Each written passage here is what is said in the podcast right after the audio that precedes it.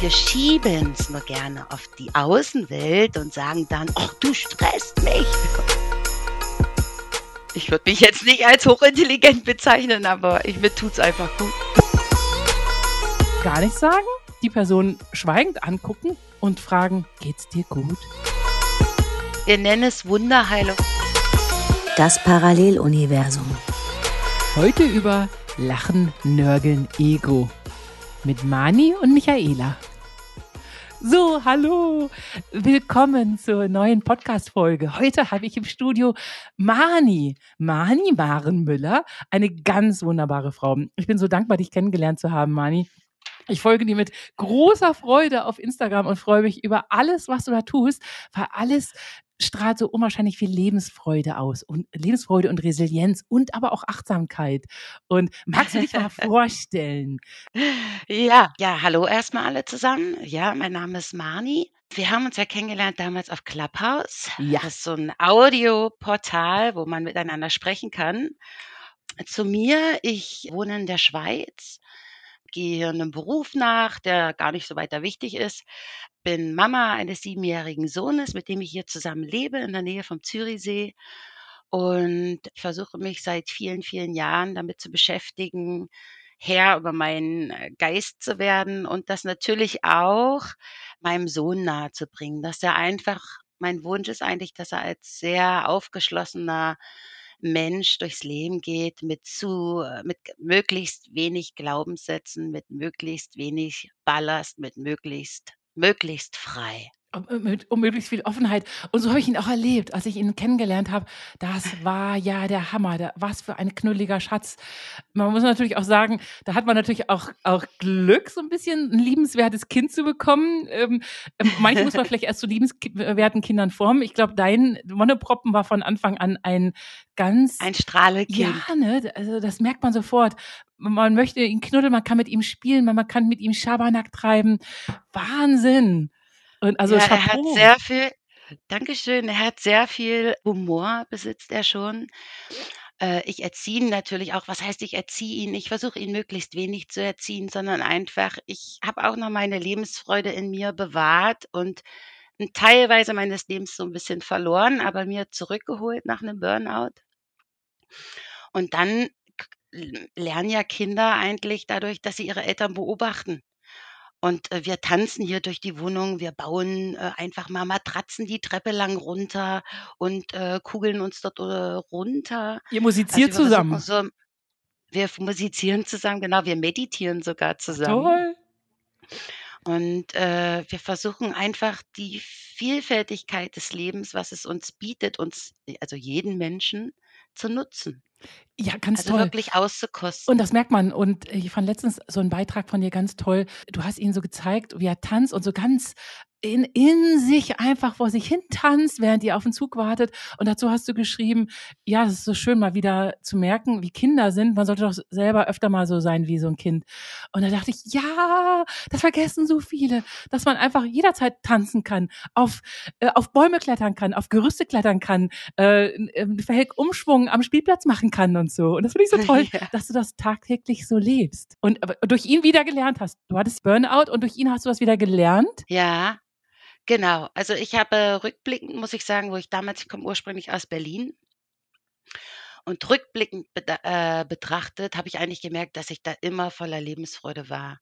Da bin ich in die Schweiz gekommen, da war nicht immer alles lief halt nicht so rund, wie ich es mir vorgestellt hatte. Das waren dann so Challenges, die ich zu meistern hatte. Habe dabei sicherlich nicht so gut auf mich Acht gegeben. Und ja, wenn man nicht so gut auf sich Acht gibt, ist wie mit einer Zimmerpflanze, die braucht Wasser und Licht, elementare Dinge, die brauchen auch wir Menschen sonst gehen wir ein. Und dann musste ich mich mal kurz wieder besinnen. Okay, was sind eigentlich meine elementaren Dinge? Was macht mich glücklich? Und zwar nicht im Außen, sondern im Innen. Weil Freude findet man natürlich auch im Außen, aber Freude sieht man vor allem dann, wenn man sie innerlich hat und nach außen trägt. Ja. Also es ist wirklich, und dann, weil du dann in dieser Achtsamkeit bist, dann begegnen dir die Dinge. Ist wie wenn du schwanger bist und durch die Welt läufst, siehst du plötzlich nur noch Schwangere. Also es ist das, was du in dir fühlst. Und wenn du das dann nach außen trägst, dann ist plötzlich, äh, schenkt dir das Leben das zurück. Das bezeichne ich auch immer als das Wunder im Leben. Ja, ja. Also ich, Äh, ist ja. es auch. Und ich äh, lese ganz oft an den Menschen ab, wie sie auf irgendwas reagieren, meinetwegen auf irgendein Foto von einem selbst. Und man kann die Menschen unterteilen in die, denen es selber gut geht und in denen es selber nicht gut äh, geht in ihren Innern. Äh, die, die sagen, oh Mensch, du, wunderbar, du, du siehst da ja äh, äh, strahlend aus, was für ein schönes Foto. Die, äh, da merkst du, oh, die, denen geht's auch selber äh, sehr strahlend, denen geht's selber gut. Und die, die irgendwas zu knettern und zu mosern haben und äh, denen geht's ganz offensichtlich selber nicht gut. Das, also, das ist ganz komisch. Das ist für mich immer so ein Lackmustest. Wie reagiert jemand im Grunde auf auch sowas ganz harmloses? Ja, durch diese Reaktion, die ein Mensch gibt, er erfährt man eigentlich ganz viel zwischen den Zeilen. Ja, man erfährt Also, nur wenn man etwas über ihn, nie über sich selber. Also äh, das ist eben auch das Lustige.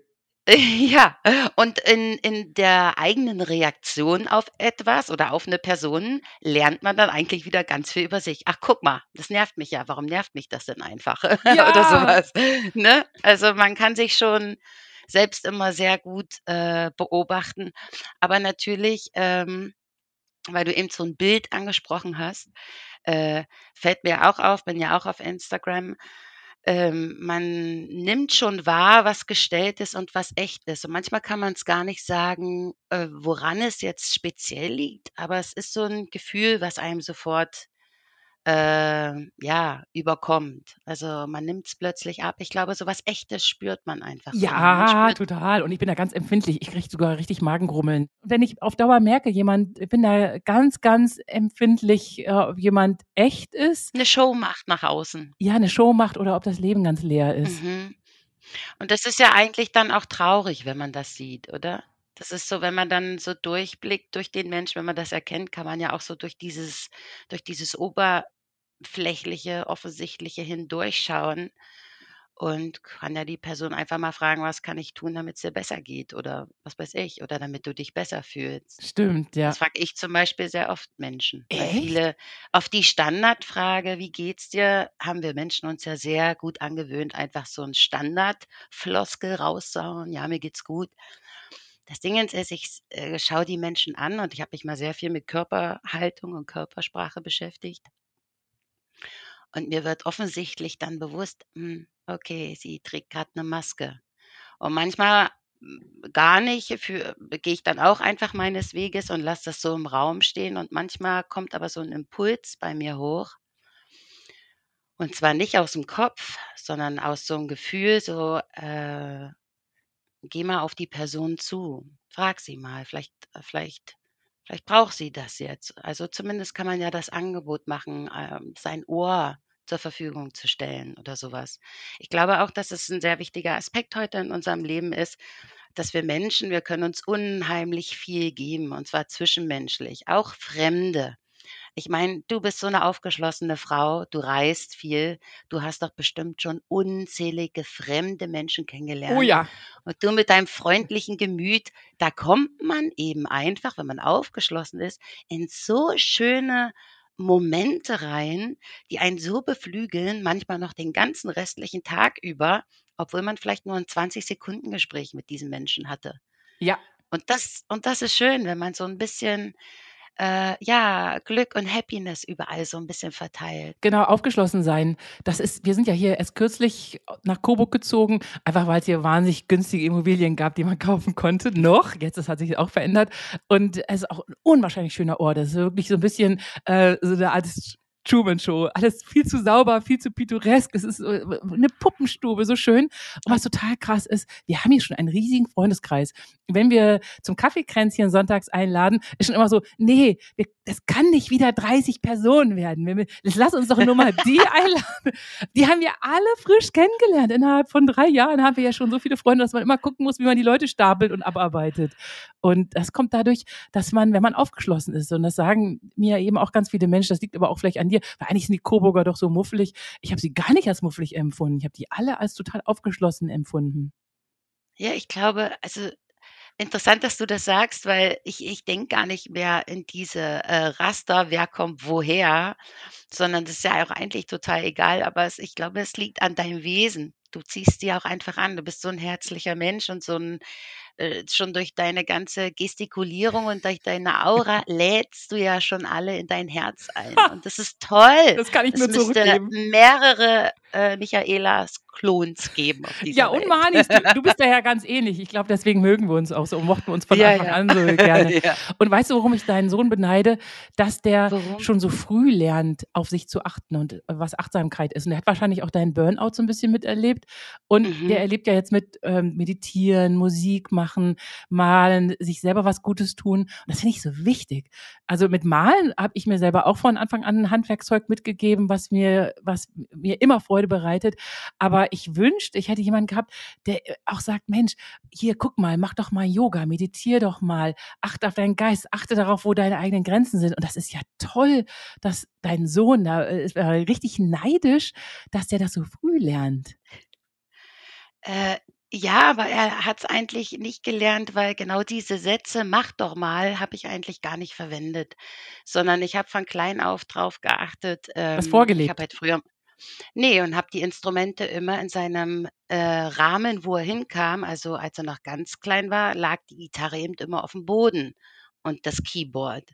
Und je mehr er wuchs, desto n höher konnte ich's natürlich stellen. Ich habe einfach immer darauf, äh, geachtet, dass die Instrumente oder auch das Malzeug in seiner Reichweite waren, dass er es tun konnte und mit der Kombination, dass du sie mit Absicht in die Langeweile schickst. Ja.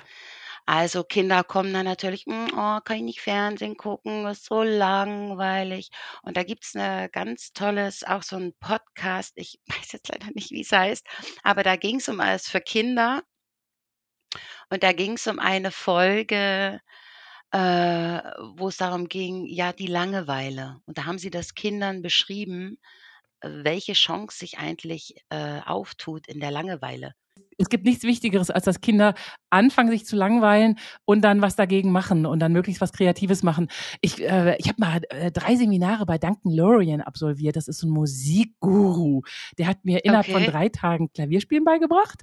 Und dann sind wir, weil wir das so toll fanden, wie, wie schnell ich das alles gelernt habe, sind wir ihn nach Wien hinterher gereist. Dort konnte man in Wiener Klavierhäusern, jeder hat sein eigenes Klavier bekommen, konnte man noch Komposition lernen. Dann haben wir innerhalb von drei Tagen gelernt, wie man sich selber eine Melodie erfindet und ähm, Ach, ist ja toll. improvisiert. Der ist der Hammer. Und der sagt, also Duncan Lorien sagt, dass es ganz wichtig ist, wenn man möchte, dass Kinder Musik mit dir machen, erstens mach's vor. Du kannst nicht sagen, so, du machst aber Musik und ich sitze hier auf dem Sofa und mache nichts. Spiel einfach Mhm. Musik, mach's vor.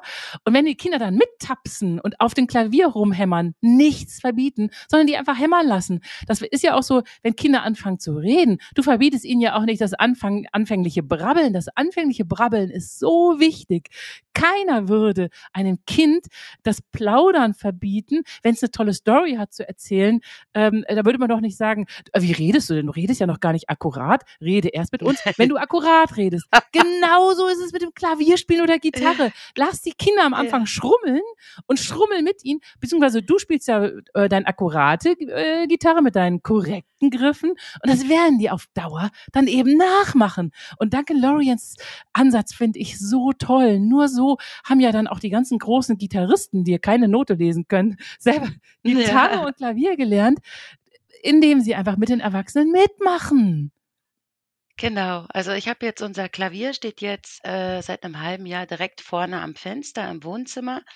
Und jeden Morgen ist so seit, würde ich sagen, 2, 3 Monaten sein erster Gang runter. Ga früher war es, er kam zuerst zu mir ins Bett gekrabbelt. Seitdem das Keyboard dort steht, geht er immer morgens zuerst runter und spielt irgendwas. Nein, Und toll! Ja, und ich habe äh, ich habe bisher noch nicht mich rangewagt und, äh, werde ich auch noch nicht tun, um zu sagen: „Hey, jetzt macht man so, das macht man so nicht“, sondern ich lasse ihn einfach. Ja. Musik muss ist 'ne für mich 'ne Sache, die aus'm Inneren kommt, aus'm Herzen. Da ist 'ne Freude drin, das drückt man sich aus. Und beschäftige dich mit einer lang äh, mit einer Sache lang und intensiv genug und du lernst es von alleine. Er wird's von alleine lernen. Und dann kann man einfach da ja, dann kann man einfach nur da sein. Ja. Und wenn er Fragen hat, das sage ich ihm immer, wenn du eine Frage hast, frag mich.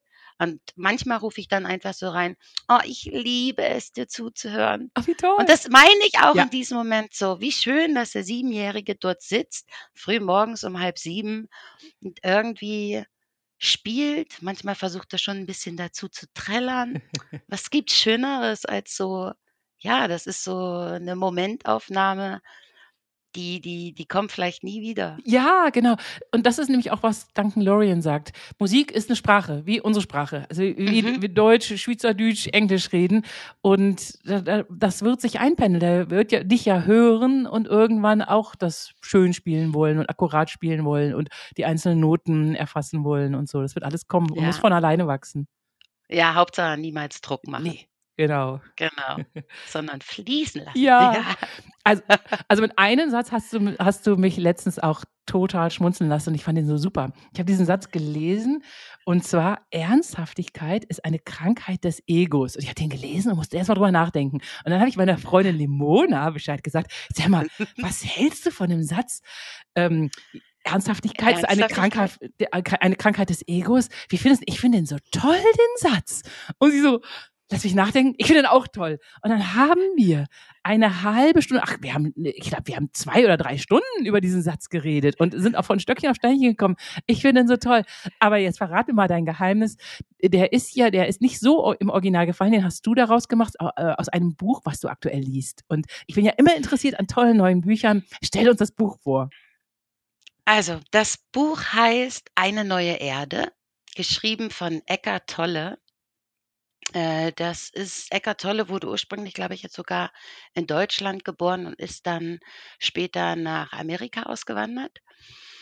Äh, ich habe seine Bücher schon vor 15 Jahren gelesen und seine ähm, da gab es auf, äh, YouTube damals so Videos, schon damals über das Ego. Also, das ist ein ganz großes Thema. Er beschäftigt sich natürlich auch man könnte ihn jetzt aber das sind auch wieder Begrifflichkeiten, spirituell nennen. Was ist spirituell? Das schreckt manche schon immer ab. Er beschäftigt sich, um es anders zu sagen, äh, mit all, mit dem menschlichen Wesen an sich innen drin ähm, und nicht äh, mit der Außenwirkung, sondern wie sind wir Menschen aufgebaut? Was nutzen wir tatsächlich? Äh, wir nutzen ja interessanterweise nur ein Prozent unseres Körpers, wozu der eigentlich möglich also wozu der eigentlich fähig ist. Aber wir haben bei der Geburt oder nach unserer Geburt oder in der Schule keine Bedienungsanleitung für unseren Körper bekommen. Und ebenso wenig halt für das Denken. Und äh, das Buch beinhaltet quasi eine Aufzeichnung über die kollektive Geistesgestörtheit der Menschen unter der wir alle leiden, äh, abgekürzt, wir denken zu viel. Wir denken nicht nur, sondern das Main-Problem ist, wir nehmen die mentale Haltung ein, unserer Gedanken und unserer damit verbundenen Emotionen und agieren daraus. Das heißt, wir suchen immer unser Gegenüber, also unser Ego tut das, in dem Buch macht er quasi eine Aufzeichnung davon über den Jetzt-Zustand, also wie sieht unsere Welt im Außen aus und versucht das oder bringt es eigentlich auf den Punkt, äh, was unser Denken damit zu tun hat. Weil unser Denken ist eigentlich der ausschlaggebende Punkt dazu. Also ein Krieg ist ein Gedankenkrieg sozusagen.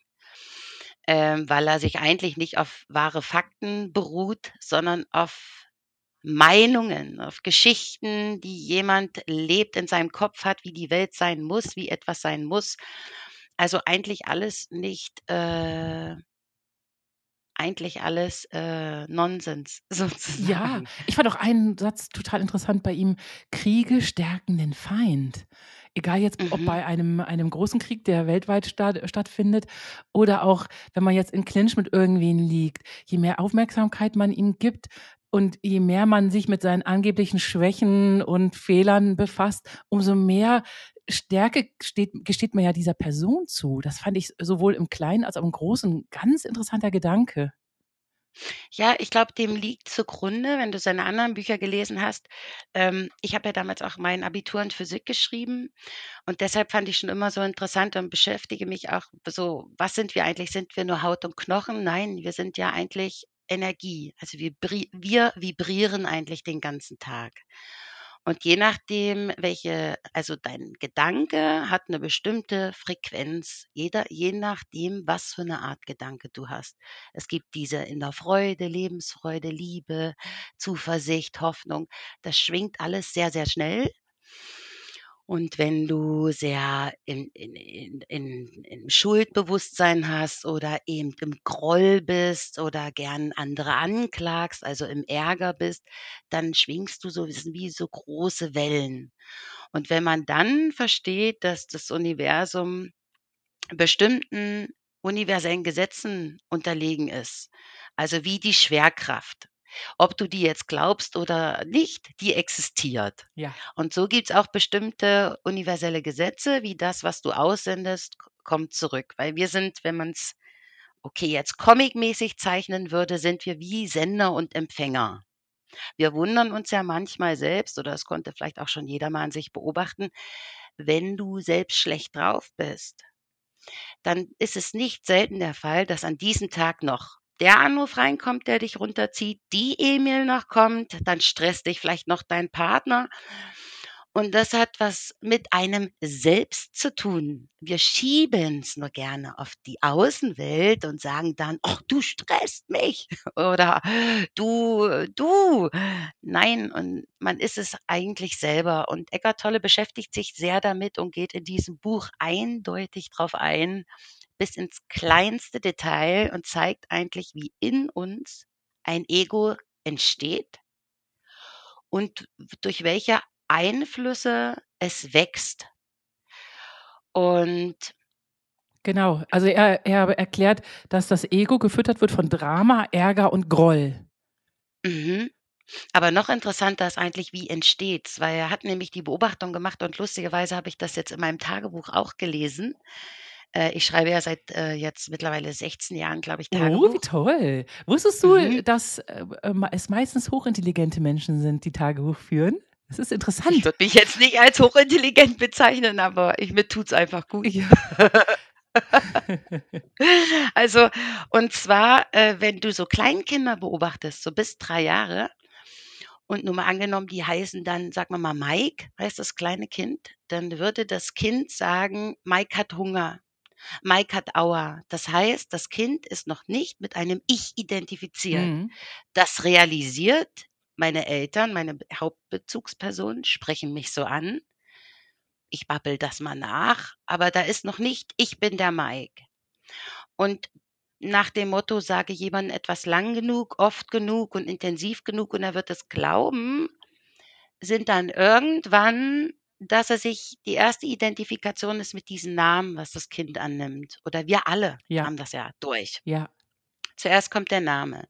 Dann kommt irgendwie, das ist dein Spielzeug. Also dann kommen die Worte deine, meine, seine, unsere dazu.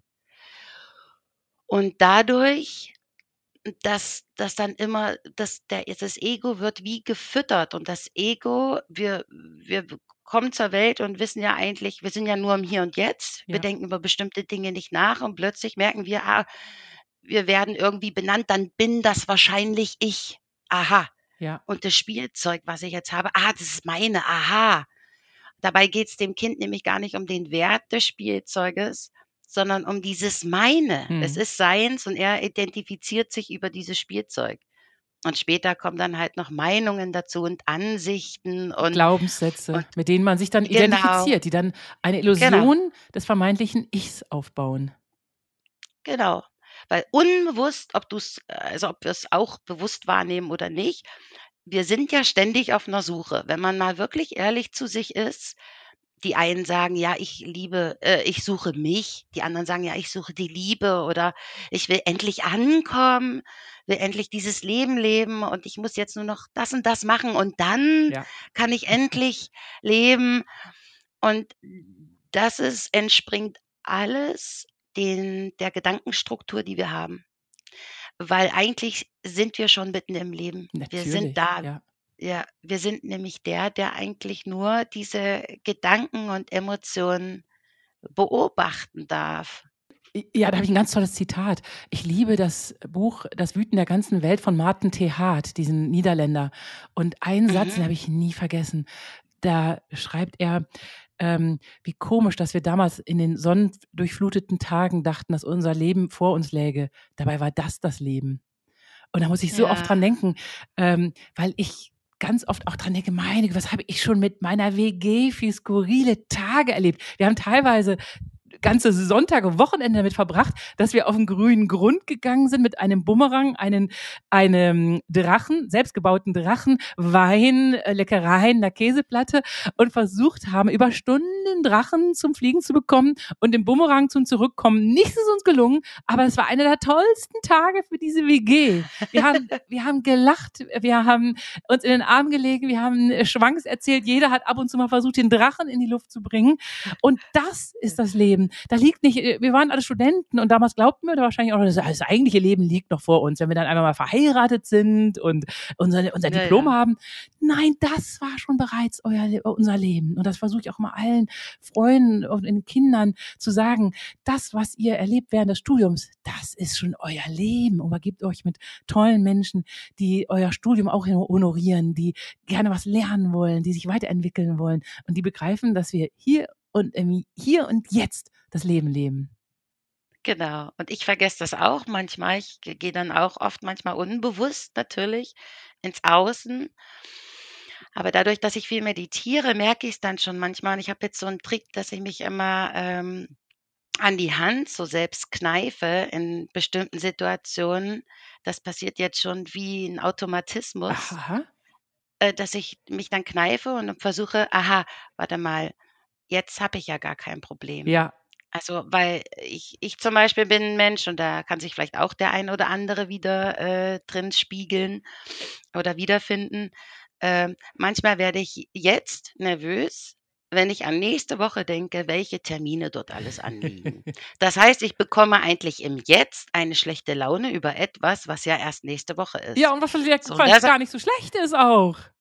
Ne, ne, Ja. das ist überhaupt ne. Gute Termine sind ja auch. ich mich Ja. und dann dann kneife ich mich und dann weiß ich, ah, okay, jetzt ah, jetzt bin ich im Hier und Jetzt. Jetzt habe ich ja eigentlich gar kein Problem. Genau, nicht ständig Glaubens, äh, äh, sich selbst mit Glaubenssätzen füttern über etwas, was eventuell schlimm werden könnte. Vielleicht sind diese vielen, vielen Termine ja doch, doch alle gut und so. Und da komme ich gerne zu, zu Nörgeln und Jammern. Man ist ja auch ganz Ja. oft umgeben von Menschen, die nörgeln und jammern. Und ich denke mir da jedes Mal so, oh, wie traurig für diese Person, dass sich diese Welt zimmert. Und denke mir ganz oft so, ah, puh, Gott, ich bin nicht so. Ich äh, habe auch wenig Anlass zu, zu jammern und zu nörgeln, muss ich zugeben. Äh, dreimal Klopf auf Holz. Wir hatten schon Situationen, die wirklich schlimm waren, als Michael das zweite Mal die Netzhaut abgeflogen ist von seinem einzigen sehenden Auge. Da geht man durch tiefe Täler. Und ich glaube, danach hat man auch so eine gewisse Dankbarkeit. Mein Gott, wir sehen, wir, wir leben, wir sind gesund. Und äh, deswegen ähm, habe ich, weiß ich, ich habe gar keinen Grund zu jammern. Und die anderen, die ihr Leben, die schon reinkommen, oh ja, wie soll's eingehen? Ja, das Leben ist halt schlecht. Und, und du denkst dir, du bist gerade auf zwei Füßen sehend hier reingekommen. Äh, du, äh, dir geht's gut. Die Ärzte sagen, äh, du wirst 99 eigentlich könntest du das Jammern sein lassen und äh, über die Nachbarin mit mir plaudern oder sagen, äh, komm, lass uns einen Kuchen backen.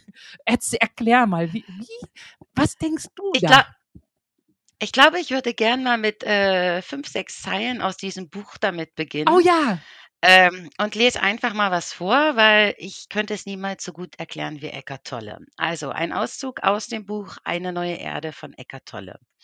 Sich beklagen ist eines der Lieblingsstrategien des Egos, um sich selbst zu bestärken. Jede Klage ist eine kleine Geschichte, die der Verstand erfindet und die du rückhalt, rückhaltslos glaubst.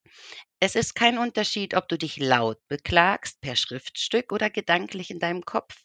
Manche Egos, die sonst vielleicht nicht viel vom Leben haben, womit sie sich identifizieren können, leben einfach vom Klagen.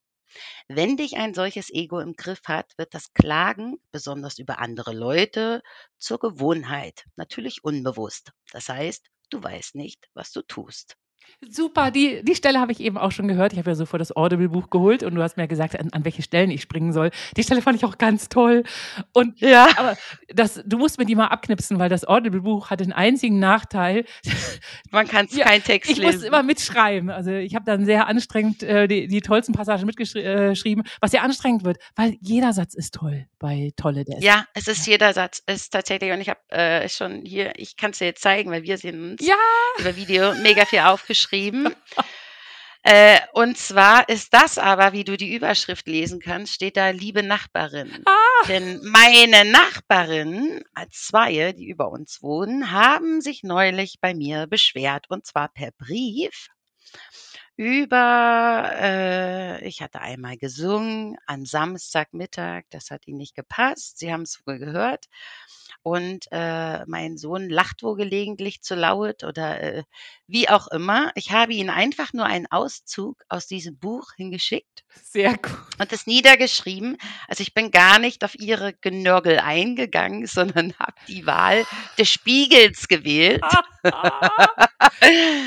Und seitdem ist Ruhe. Oh, das ist aber Wahnsinn. Aber wie, wie, kann man sich denn über ein lachendes Kind beschweren? Aber da muss ich, äh, muss ich eine Sache erzählen. Aus meinem eigenen Leben. Äh, shame on me. Und zwar, wir hatten in äh, ganz lange, wir haben ein Jahr, bevor die Pandemie losging, haben wir gesagt, komm, wir gehen ins Homeoffice. Wir hatten bis dahin ein ganz tolles Büro in der Innenstadt von Erlangen, in der Hauptstraße von Erlangen. Wer, wer Erlangen kennt, gegenüber vom Greiner um die Ecke von, äh, vom E-Werk und Havanna Bar war also perfekt gelegen, diese, die, dieses Büro. Und, ja. und über uns war ein Büro, was Kinder von Dyskalkulie und Dyslexie geheilt hat, in Anführungsstrichen. Also dem mit dem Übungen gemacht, einfach einmal eins gelernt und, äh, und, und lesen und schreiben gelernt und so. Und diese Kinder, wenn die durch das Treppenhaus gegangen sind. Das ging nie unter gefühlt 5000 Dezibel ab. und teilweise musste ich ja konzentrieren und programmierst da vor dich hin oder designs vor dich hin. Und ich irgendwann so nörgel, nörgel, ah, können die Kinder nicht mal leise die Treppe runtergehen. Und mein bester Freund und Kompagnon Halil, äh, hier Halil, falls du das hörst, hat zu mir den Satz gesagt, sag mal, willst du jetzt auch so eine nörgelnde Alte werden, die sich über Kinderlärm beschwert? Das ist doch süß, wenn man die Kinder hört. Ich freue mich da jedes Mal. Und ich so, oh, du hast so recht und vielen Dank. Erstens muss ich sagen, ich finde es ganz toll, dass ich so ehrliche, beste Freunde habe, die ein sowas an den Kopf knallen und sagen, mal, werd doch nicht so eine grantige Alte, die sich über Kinderlärm beschwert. Und von dem Tag an, muss ich sagen, habe ich mich auch so gefreut über die Kinder. Und ab und zu, wenn ich denen auch im Treppenhaus begegne bin, ich habe den allen zugelächelt und auch immer sowas gesagt wie, schön, dass du die Treppe nimmst, das hält fit und so. Weil ganz viele von den Kindern sind mit dem Fahrstuhl gefahren. In den dritten Stock, gute Güte Kinder, in den dritten Stücke könnt ihr auch wirklich zu Fuß gehen. Aber das war dann, also von dem Tag hat sich so viel geändert weil ich das toll fand, wie er mir den Kopf gewaschen hat und auch bei dieser Sache, die so wichtig ist, dass man nie anfangen soll, sich über Kinderlärm zu beschweren. Meine Güte, es sind ja nicht Kinder, die sich gegenseitig umbringen, sondern die lachen und poltern die Treppe runtergehen. Also, äh, das ist so toll und deswegen shame on you auf die Nachbarn. Könntest du die Nachbarn nicht mal zum Kaffee einladen und die davon begeistern, wie toll du bist und wie toll du Kuchen backen kannst, äh, verwöhnen kannst und musizieren kannst und lachen kannst? Ah, ich will mich gar nicht so anpreisen und auch nicht bei denen. Das Witzige ist ja, ich hatte eigentlich immer mit denen ein sehr gutes Verhältnis. Wir sehen uns ja öfter am Treppenhaus. Sie haben alle beide einen Hund. Es sind etwa beide Pärchen so 50, 55 aufwärts, haben jeweils einen Hund. Ach süß. Und sie haben diesen, genau, das heißt, man trifft sie ja oft im Treppenhaus und wir haben uns eigentlich immer nett unterhalten. Von daher hat es mich als allererstes natürlich gewundert, was? Warum klingeln die denn nicht an meiner Tür und suchen das Gespräch? Also die wissen ja nun, dass ich ein sehr aufgeschlossenes Wesen bin. Ja. Und ähm, und ich habe mir dann, ich habe lange überlegt, reagiere ich überhaupt auf diesen Brief? Äh, und am Anfang habe ich mich natürlich beobachtet, wie mein kleines Ego hochkommt. Das gibt's ja wohl nicht. Das gibt's ja wohl nicht. Jetzt beschweren die sich immer sowas. Alter, was ist denn hier los? Dann so zwei Minuten innegehalten. Moment, du bist jetzt in deinem Ego drinne. Und dadurch, dass ich zu dieser Zeit gerade Eckart Tolle an diesem Buch dran war, überkam mich dann diese spontane Idee, warum eigentlich nicht ein nettes Schreiben aufsetzen über eine halbe Seite, äh, was das, was das Ego ist und was das Ego mit uns macht. Und das ich meins nett als Spiegel, weil ich finde immer, also jetzt, ich habe lange in Berlin in einem Mehrfamilienhaus gewohnt, also es ist nicht nur gegenseitige Rücksichtnahme, sondern auch Toleranz. Und ich weiß, ich bin, wir sind zwischen acht, äh, wenn wir laut sind, dann nur zwischen acht und sieben Uhr abends, um sieben geht ja mein Sohn schon ins Bett. Und wir machen ja weder große Partys noch irgendwas anderes. Also wir leben ganz normal, das wusste ich. Also, ähm, aber da, da, also das ist manchmal einfach, was ich sagen will, es ist manchmal so witzig. Du liest etwas und das Leben zeigt dir natürlich auch immer Egal, was du gerade liest, ist dir bestimmt schon öfters aufgefallen. Oder man ist dann so aufmerksam Ja, den Dingen es gegenüber, kommt genau das, es, äh, es passiert immer das Fällige. Äh, Und ganz oft liest man das Fällige, was einem in einer Situation so hilft. Ganz Wahnsinn. Und übrigens gibt es so einen Trick, wenn jetzt, stell dir mal vor, die Nachbarn wären zu dir gekommen, du hättest die Tür geöffnet, Ja. hättest sie gesehen und gesagt, oh, du hättest dir wahrscheinlich gedacht, oh, wie schön, klingel die mal, vielleicht essen wir gleich einen Kuchen zusammen oder so. Und die hätten aber zu dir gesagt, hör mal, dein Sohn lacht zu laut und du bist immer zu laut und du machst Musik oder singst. In der Sekunde wäre man eventuell auf 180 gegangen und du hättest gesagt, was? Und ähm, da habe ich auch einen ultimativen Trick. Man soll dann erstmal gar nichts sagen, die Person schweigend angucken und fragen, geht's dir gut? Ja, das habe ich auch gelernt. Das mache ich auch so gerne. Das ist nämlich, aber das hängt auch damit zusammen, weil Groll und also das, äh, was auch in dem Buch vorkommt, Groll und Grimm, das sind ja alles so Steigerungsformen Ja, von Ärger. Äh, Das ist ja auch, wenn du willst, eine Energie. ja, Und wenn du, stell dir vor, zwei stehen sich gegenüber, zwei streiten sich. Der eine ballert auf den anderen ein und normalerweise, leider, hat man sich selbst schon da drin befunden oder konnte es beobachten. Der andere geht sofort mit rein. Also er nimmt dieselbe mentale Genau. Haltung ein und, ver und versucht seinen Standpunkt zu verteidigen. Oder meiner ist richtig, meiner ist richtig, du bist falsch. Nein, meiner ist richtig, meiner ist richtig, du bist falsch. In diesem Moment, wenn man sich das so als Energie vorstellt, das habe ich auch so meinem Sohn beigebracht, die Energie kommt angeschossen und du gehst wie zur Seite und lässt die wie an dir vorbeibrausen. Und dann passiert Folgendes, der, von dem die Energie kam, also der sich so aufgeregt hat, der wird irgendwann still. Und äh, Kindern kann man das so super beibringen mit Gedankenpupsen. ja, Und zwar, äh, mein Sohn ist jetzt auch in der Schule und kommt immer mal nach Hause und sagt, ja, der hat das gesagt und der hat das gesagt. Und dann meinte ich, okay, wenn jemand neben dir ist und pupst, was machst du dann? Ja, ich gehe weg, weil es stinkt. Aha. wegwedeln. uh. Ja, aber du gehst weg, Ja. weil es stinkt. Das heißt, du und also Kinder verstehen halt diese Ja. Sprache, oder? Das ist halt, die wollen das veranschaulicht haben. Also jeder, das, Und es ist, ja, äh, anyway. ist ganz toll veranschaulicht, weil den Leuten, die jetzt gerade auch äh, ganz schlimm pupsen, da ist ja auch irgendwas im Darm. Und deine Nachbarn, die jetzt dir gesagt haben, hör mal, äh, der Sohn lacht und du singst, denen scheint es gerade gar nicht gut zu gehen. In denen Nee, scheint irgendwas zu rumoren, ähm, weil es kommen ja nur unglückliche Menschen auf die Idee, solche Briefe den Nachbarn zu schreiben, wegen Singen Genau. und Lachen. Ist ja nicht so, dass du um äh, 1 Uhr morgens eine Party gemacht hättest. Also es ist immer eine Aussage über den anderen und deswegen ist diese Pups-Analogie äh, so, so super. Übrigens, Ja, weil sie, ich glaube auch, ja, in Entschuldigung. Erlangen hatten wir so Nachbarn, die sind angekommen und meinten, ka kamen dann zur Haustür und meinten, du sag mal, wir hören überhaupt gar keine Partys mehr bei euch. Was ist los? Warum seid ihr so ruhig geworden? Und wir so, was? Und da habe ich gemerkt, scheiße, ich habe ja wirklich ganz lange keine Freunde mehr eingeladen. Das muss sich ändern. Und das, das fand ich total nett. Also da muss man sagen, das waren fantastische Nachbarn. Das waren unsere Vermieter auch. Vermieter und Nachbarn. Sehr gut. Und, und das war fantastisch. Das ist, sowas ist Gold wert, wenn du Leute um dich herum wohnen hast, die sagen, hör mal, warum ist so still bei dir? Muss ich mir jetzt Sorgen machen? Da, und, ja, und das ist ja eigentlich was total Schönes. ja, oder? genau, das ist total Weil- schön. Genau, ist viel besser, als wenn man rumnörgelt. Nein, natürlich habe ich mich, äh, habe ich mir Gedanken gemacht über meine Nachbarn. Ja, solltest okay, du. Was, was, für, also wie muss sich ein Mensch innen drin fühlen, um erstmal so diesen Brief zu schreiben und sich darüber aufzuregen? Es, äh, und dann dachte ich, okay, Sie haben also nicht viel. Ich habe ja mm, selber dadurch, dass ich mal einen Burnout hatte, die Lebensfreude schwindet ja dann. Ne? Und die Lebensfreude ist wie eigentlich unsere Lebensenergie. Also Lebensfreude ist gleich Lebensenergie. Und wenn du die, ich weiß nicht, wie es sich anfühlt, wenn man 60 oder 70 ist. Ich war in meiner jetzigen Gestalt noch nicht 60, 70. Deshalb äh, möchte ich da auf keinen Fall urteilen, aber vielleicht ist es eine gewisse Einsamkeit oder eine gewisse hm, Genervtheit vom eigenen Trott, der dann eigentlich ist es immer die eigene Unzufriedenheit, die ich auch letztendlich in diesem Brief lesen konnte. Und das Ego, wenn wir aber von diesem Ego, also Ego ist der konditionierte Verstand, also der konditionierte Geist, also nicht das, was natürlich aus dir hochkommt, wie so eine Intuition, sondern alles, was dir von außen beigebracht wird, wie du das Leben leben solltest, was du tun müsstest äh, und so weiter. Und wenn man da zu sehr drin ist, dann, dann sieht man das ja gar nicht. Die sind sich dessen, also deshalb dieser Satz, ja. sie wissen gar nicht, was sie selbst tun. Ja. Das ist so. Und ich wollte eigentlich mit diesem Brief gar nicht, so ein Freund sagte mir, was, das hast du dir geschickt, das ist doch voll die Provokation. Ich sage, ja, denkt jetzt das Ego, wenn es das liest. Aber wenn sie sich mehrmals durchlesen, werden sie eigentlich erkennen, dass dieses, dieser Brief, den ich ihnen geschrieben habe, eigentlich einfach nur ein Geschenk war. Ja, natürlich.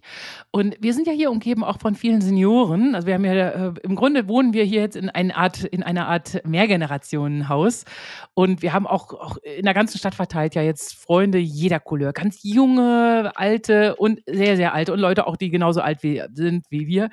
Und äh, bei den Senioren ist es total total krass.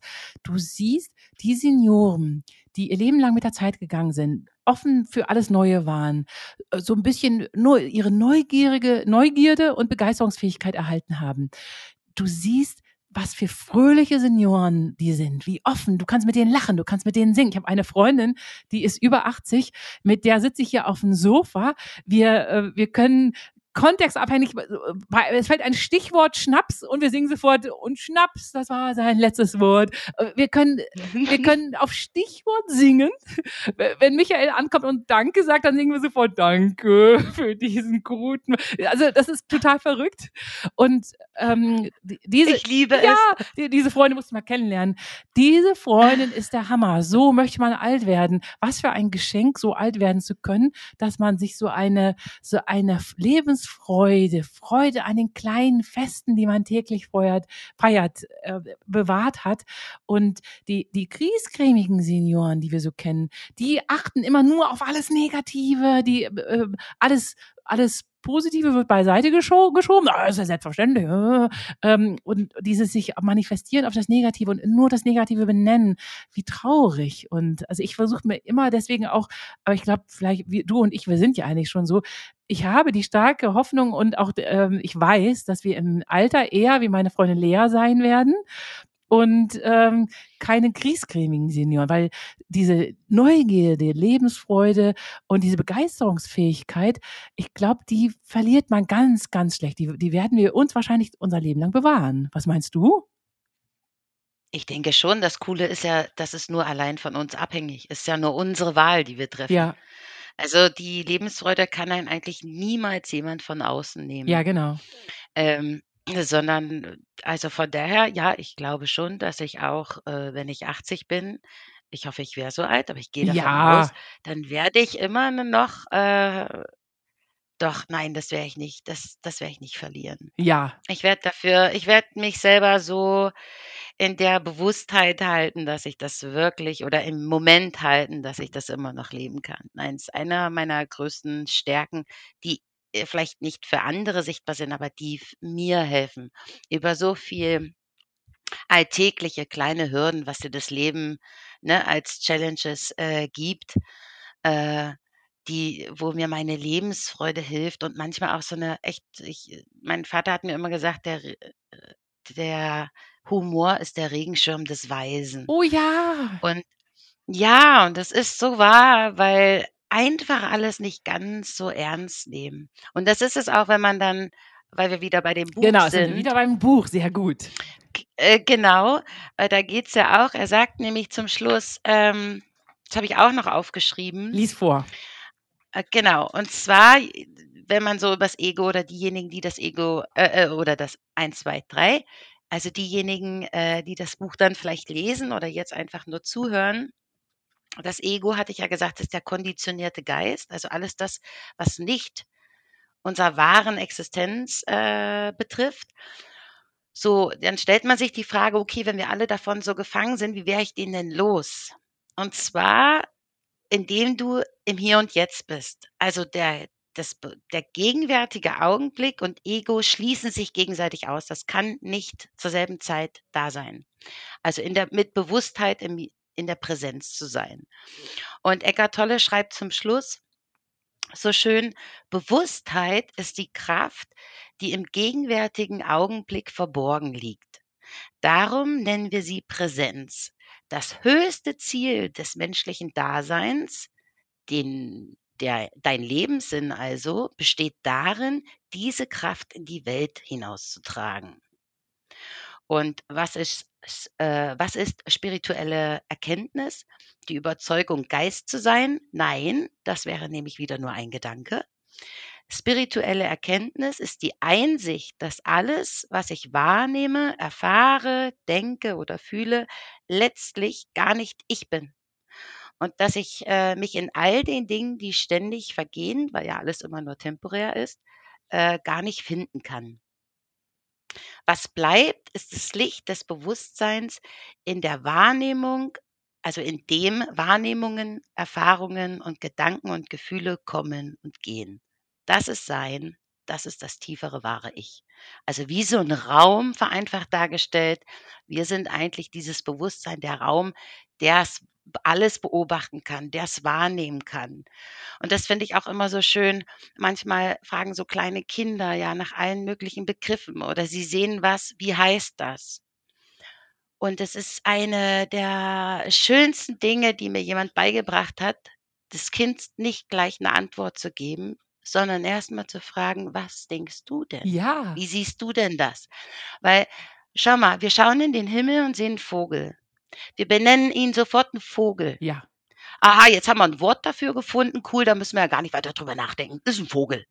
Aber eigentlich ist es ja nur eine Aneinanderreihung von Konsonanten und Vokalen, aber eigentlich die Tiefe, dass dort etwas fliegt mit Flügeln, was sich mit Thermodynamik auf und unter bewegt, oder? Ja. Oder die Thermo, das ist doch viel mehr als Vogel. Natürlich. Man müsste ja geradezu hingehen und dem Kind sagen, ähm, äh, ich sage jetzt noch nicht mal den richtigen Namen. Erfinde du doch mal einen Namen. Wie würdest du das, das was du da gerade siehst, selber benennen? Welchen, welche, welches Wort würdest Genau. du erfinden? Und mal abwarten. Und das ist so toll. Ja. Das mache ich manchmal mit Noah. Also wenn er mich irgendwas fragt, das habe ich mir extra unten, damit ich diesen Satz nicht vergesse, auf eine Tafel geschrieben. Was denkst du darüber? Steht dort. Sehr gut. Und dass meine kleine Eselsbrücke, wenn so eine Situation ist, damit ich das diesen diese Frage nicht auch wieder in so 'ne konditionierte Muster verfalle, sondern deshalb sind manchmal lauter kleine Pins bei mir an den Wänden äh, weil ich selber innerlich wachsen möchte. Und, hm, ich, äh, mache bestimmt nicht alles perfekt, aber ich versuche es wirklich aus vollem Herzen so zu machen, dass ich dass dass er möglichst in Freiheit und mit wenig Definition die Welt für sich selbst erblicken kann. Also das Ja, und das machst du nicht nur mit deinen Kindern, sondern auch mit allen Freunden und allen, mit zu denen du redest. Das ist mir von Anfang an Mhm. als wahnsinnig toll an dir aufgefallen, dass du exakt so wertschätzend redest. Dass du eben genau diesen äh, Funken des Bewusstseins für das Hier und Jetzt rausträgst in die Welt. Ach, danke, danke. Ja, mir ist auch neulich aufgefallen, es hat mir jemand äh, meine Schwester hat mich gefragt: „Ja, du redest doch auch nicht mit deinem Chef so, wie du mit deinen Freunden redest.“ Und da ist mir das erste Mal aufgefallen, dass ich tatsächlich ja sagen musste. Doch, das tue ich nämlich. Ich rede mit unserem obersten CEO unserer Firma genauso, wie ich mit meinen besten Freunden rede. Andere, ähm der die Egos, manche finden das nämlich gar nicht gut, so wie als ob: „Was erlaubst du dir eigentlich so, mit dem zu reden?“ Aber ich rede ja nicht, äh, schlecht mit ihm, sondern auf 'ne herzliche, äh, einfach normale menschliche „Du Mensch, ich Mensch, also Ja. lass doch mal die ganzen anderen Dinger, Schnickschnack, äh, Statusdinger weg.“ Und so versuche ich eigentlich allen Menschen auf dieser Welt zu begegnen und das auch Kindern. Also, ich rede zu Kindern nicht: „Ah, ah, tü tü tü“, sondern ich rede mit meinem Sohn so, wie ich jetzt mit dir Ja. rede. Nur, dass ich vielleicht bestimmte Fremdwörter noch weglasse so. Ähm Und das ist die Kunst, weil in diesem Augenblick bist du nämlich immer authentisch. Ja, genau. Und lass mich raten, der oberste Boss von deiner Firma findet dich mega. Ich hab's mit dem total Ja, gut, ja. das glaube ich. Weil man möchte ja auch so, was, man will doch nicht, dass die Leute plötzlich irgendwie verkünstelt mit einem reden. Das ist doch ganz klar.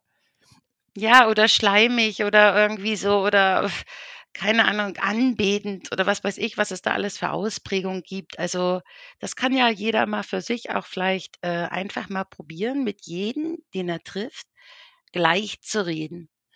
Und zwar immer so, wie es aus seiner Natürlichkeit hervorkommt. Das ist ja ein, kann man ja auch mal ein Spiel machen. Ja, genau. Für sich selber. Ja. Einfach das Leben nicht immer so ernst. Ja, Ist schon- genau. ist schon cool, dass wir hier sein dürfen. Ich bin jeden Tag dankbar dafür. Aber ich nehme nicht alles so ernst. Was mir manchmal vorgeworfen wird, dass ich äh, mal mehr Ernsthaftigkeit Ja, ins Leben Lach bringe. nicht so viel, sei Ja, ernster. genau. Also äh, aber fürchterlich, das wirft man mir auch ständig vor. Aber ähm, ich bin froh, zu, so zu sein, wie ich bin und, und äh, ich, äh, eine Schwester im Geiste gefunden zu haben in dir ist so toll. Ja. Man nimmt das Leben viel zu ernst und ähm, das ist ein ganz toller Schlusssatz von dir, ähm, nicht zu ernst zu sein. Das ist einfach toll. Und lass uns doch jetzt das, daraus ein regelmäßiges Format zu äh, Format machen. Immer wenn du einen tollen Satz findest. Machen wir eine neue Ja. Podcast-Folge. Oder, oder eben, wenn du wieder ein neues Buch hast oder irgendwas, äh, kommt die nächste Folge und wir philosophieren so vor uns hin. Finde ich eine gute Finde ich auch Idee. eine ganz tolle Idee. Übrigens noch, noch eine letzte Anekdote, weil du deinen, ähm, deinen Sohn eben die Formulierung äh, überlässt, was, was sein könnte, was er davon hält. Äh, eine Uniklinik, ich habe leider den Namen der Uniklinik vergessen, die, äh, Mhm. die ist jetzt hingegangen und lässt die Patienten selber die Krankheit ausformulieren, von der sie glauben, dass sie sie haben könnten. Weil es gibt ja so ganz seltene Krankheiten, wo meinetwegen Bakterien, Viren, die man noch nicht nachweisen kann, aber in diesem Körper sind. Und es gibt so seltene Krankheiten, da gibt es doch keinen Nachweis, keinen Test für. Und mit den Mhm. Patienten ist man dazu übergegangen, zu sagen, die sollen doch einfach mal selber ihre Symptome aufzählen und den Krankheit, der Krankheit einen eigenen Namen erfinden. Und das Krasse, Das finde ich toll. ja, das ist total toll. Und weißt du, was das Krasse ist? Da ist eine irrsinnige Heilungsquote jetzt. Durch diese Selbstbenennung finden die Ärzte die, die eigentliche Ursache und kommen denen auf den Trichter dieser super seltenen Krankheit. Und das ist eine irrsinnige Heilungsquote. Ähm, und es sollten eigentlich alle Krankenhäuser zu übernehmen. Aber nein, was machen die? Wir sind die Götter, nur wir dürfen die Na äh, Namen benennen und, und, und. Ego. Ego, möglichst alles auf Latein, sodass kein Mensch was versteht. Und das finde ich, dieser Ansatz finde ich ganz toll. Genau, also das äh, finde ich, habe ich noch nie gehört, aber ich finde spitzenmäßig schön, dass du es mir erzählt hast. Und ich glaube, es liegt auch daran, wenn du sagst, die haben hohe Heilungsquoten. Da gab es doch auch mal diese Geschichte mit diesem Jungen. Den habe ich mal, äh, irgendwo habe ich mal eine Doku darüber gesehen. Ein Junge in Amerika, ich glaube, der war neun oder zehn, und die mussten ihm dann sagen, dass er eine, ähm, wie sagt man das, so eine unheilbare Krankheit. Äh, ja, Krankheit von Krebs Ah, okay, hat, oder? Ja. Eine unheilbare Form von Krebs hat. Oh Gott. Ja. Genau, genau, eine unheimbar genau. Und, äh, sein Vater musste ihm das sagen. Es gab nur noch seinen Vater und ihn. Also, sie haben zusammen gelebt. Und sein Vater hat ihm das nicht gesagt, sondern hat gesagt: „Da ist etwas in dir drinne und du kannst das aber jeden Morgen also, immer wenn du auf Toilette gehst, du musst ganz viel trinken, kannst du das auspieseln sozusagen. Also, trink viel und piesel das aus.“ Und ich glaube, es hat 6, 7 oder 8 Monate gedauert und es war keine einzige Krebszelle. Krebszelle mehr an seinem Körper. Wie toll, Wahnsinn. Also ich glaube ja auch an, an die Kraft der Selbstheilung. Das finde ich ganz, ganz toll. Also wirklich, es ist ja alles, äh, all Energie ist Licht und Information. Also Ja. du, so wie du deinen Geist äh, oder dein Ego mit was Negativem betröppeln kannst, kannst du dich natürlich auch, ich meine, was sind Affirmationen? Ja. Sind nichts anderes, als dass du statt dir das Worst Case auszumalen, Ja. Das Best Case dir vor Augen hältst. Wo will ich hin? Ah, ich werde kraftvoll sein. Ich werde, ich habe einen gesunden Körper. Ich, ich habe immer ähm, tolle Menschen um mich drumherum. Ich habe, werde geliebt. Wenn du dir sowas drumherum packst, steuerst du deinen Geist auf sowas und damit fütterst du ihn ja auch, weil das Energie geht ja nie verloren, die verändert nur ihre Form und das, worauf du dich konzentrierst, wächst. Ja, Also kann man sich doch gleich auf das Gute natürlich. konzentrieren. Sollte man immer. Ein Grund, warum ich keine Nachrichten mehr gucke. Übrigens, es gibt auf Dreisat einen ganz tollen Dokumentarfilm, der heißt Wunderheilungen. Und da ist eine, äh, ist die Mhm. Filmemacherin äh, den Leuten hinterhergegangen, die äh, so eine Art Wunderheilung durchgemacht haben. Die, die ganz angeblich äh, oder die auch nachweislich unheilbaren Krebs hatten, die aber, wo es eine Spontanheilung gibt. Das kommt, kommt ja das ein oder andere Mal vor. Und diese Fälle hat sie sich rausgepickt und lange Interviews mit denen geführt. Und das war der Hammer. Während des Schauens Ja. dieses Dokumentarfilms, den man wahrscheinlich auch auf Dreisat in der Mediathek noch anschauen kann, äh, wurde mir klar, dass die alle eins gemeinsam haben. Alle haben gesagt, ja, sie waren vorher auch so negativ und haben sich da irgendwie in die Krankheit und haben sich ihr Leben lang schon so ein bisschen in die Krankheiten und äh, reinfallen lassen. Und da, als der Arzt gesagt hat, so, sie, sie tut mir leid, sie werden sterben, da haben sie gedacht, nee, jetzt nicht, jetzt nicht mit mir. Da habe ich jetzt keine Lust drauf und haben das erste Mal im Leben gesagt, so, ich will jetzt, ich will leben und haben das erste Mal sich auch darauf besonnen, dass sie leben wollen und wie schön das Leben ist und was sie alles im Leben hält und so. Und dieses, das erste Mal, dass ihnen klar wurde, was sie verlieren könnten und sich das erste Mal auf was Positives zu besinnen, das war bei denen allen gleich. Das fand ich ganz, ganz irre. Die Interviews sind wahnsinnig toll und dieser Dokumentarfilm hat mich wahnsinnig bewegt. Fand ich, Ich werde mir unbedingt anschauen. ja, hoffentlich ist er noch in Ja. der Mediathek. Ansonsten schreibe ich schreibe die mal über Twitter an und das, an den muss man irgendwie rankommen an diesen Film. Den fand ich ganz toll. Ach, das ist toll, ja. Also ich glaube ja auch an diese, wir nennen es Wunderheilung, wir nennen es aber eigentlich nur Wunderheilung, weil uns nicht gelehrt wurde, was unser Körper eine Kraft hat. oder wozu, genau, wozu wir eigentlich, du, du, du kannst dir jetzt ein Bild malen, wie dein Leben in fünf Jahren aussehen soll. Und wenn du alle zukünftigen Entscheidungen oder Die Stellschrauben. Ja. Kreuzungen, genau, Stellschrauben, so entscheidest, dass das deiner Vision dienlich ist, kommst du dort auch hin. Und das ist dieses coole und dieses eigentliche Geschenk, was wir haben, egal wo du geboren wurdest oder aufwächst. Äh, Wenn du äh, kämpf für das oder nee, kämpfen ist schon Nein, wieder wenn ein du dir ein Ziel Wort. setzt. Ich bin ja so ein Fan davon, den Leuten ja nicht das Beten in der Kirche auszureden. Nein, das ist toll. Dann wissen sie wenigstens, was, sie- was sie für Ziele haben. Oder in Nürnberg gibt es so einen Wunschbrunnen. Da musst du den schwarzen Ring Ah, von dem hast du ja, schon mal die erzählt, echten ja. Wünsche finden und den drehst du dreimal und dann musst du den Wunsch in dir manifestieren. Und dann machst du natürlich die nächsten Jahre. Ich habe da zum Beispiel äh, gewünscht, dass ich beim Grafikdesign-Studium aufgenommen werde. Und äh, ich bin an der Kunstakademie und an der FH angenommen worden bei Grafikdesign. Ich hatte die Qual der Wahl. Und das war nur, weil ich diesen verdammten Ring gedreht habe und danach alle Schritte in die richtige Richtung gemacht habe. Nämlich eine Mappe verfasst und die perfektioniert und, und, und.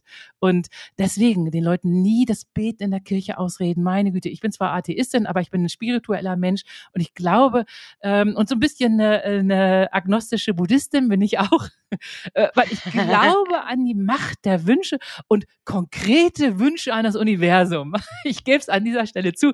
Ich glaube an die Macht der Wünsche ans Universum. Ja, da sind wir schon zwei. Ich weiß aber, dass man, also ich nenne es einfach nur Dankbarkeitsgebet, oder? Ich tue so, als ob ich schon habe. Also ich bedanke mich für etwas, was ja eigentlich nicht da ist, aber es gibt's ja irgendwo schon. Es gibt ja alles schon. Es ist nur noch nicht bei mir. Ja. Also bedanke ich mich dafür jetzt schon aber, ähm, weil man sagt im Buddhismus, äh, dass äh, Gebet, äh, was äh, also in der christlichen Lehre das Gebet ist, ist quasi im Buddhismus das Dankesgebet, also die Dankbarkeit. Dann bedanke ich mich für etwas, was ich haben möchte und gehe auch in dieses Gefühl rein und plötzlich passiert das dann auch so und das ist so dieses Wunder im Leben. Ja, das ist großartig. Danke. Das, Ja. Lass uns Danke sagen. Danke für diesen guten Morgen. Danke für diese Welt. Danke für dich, Mani. Danke für dieses tolle Gespräch. Du bist der Hammer. Danke für dich. ja,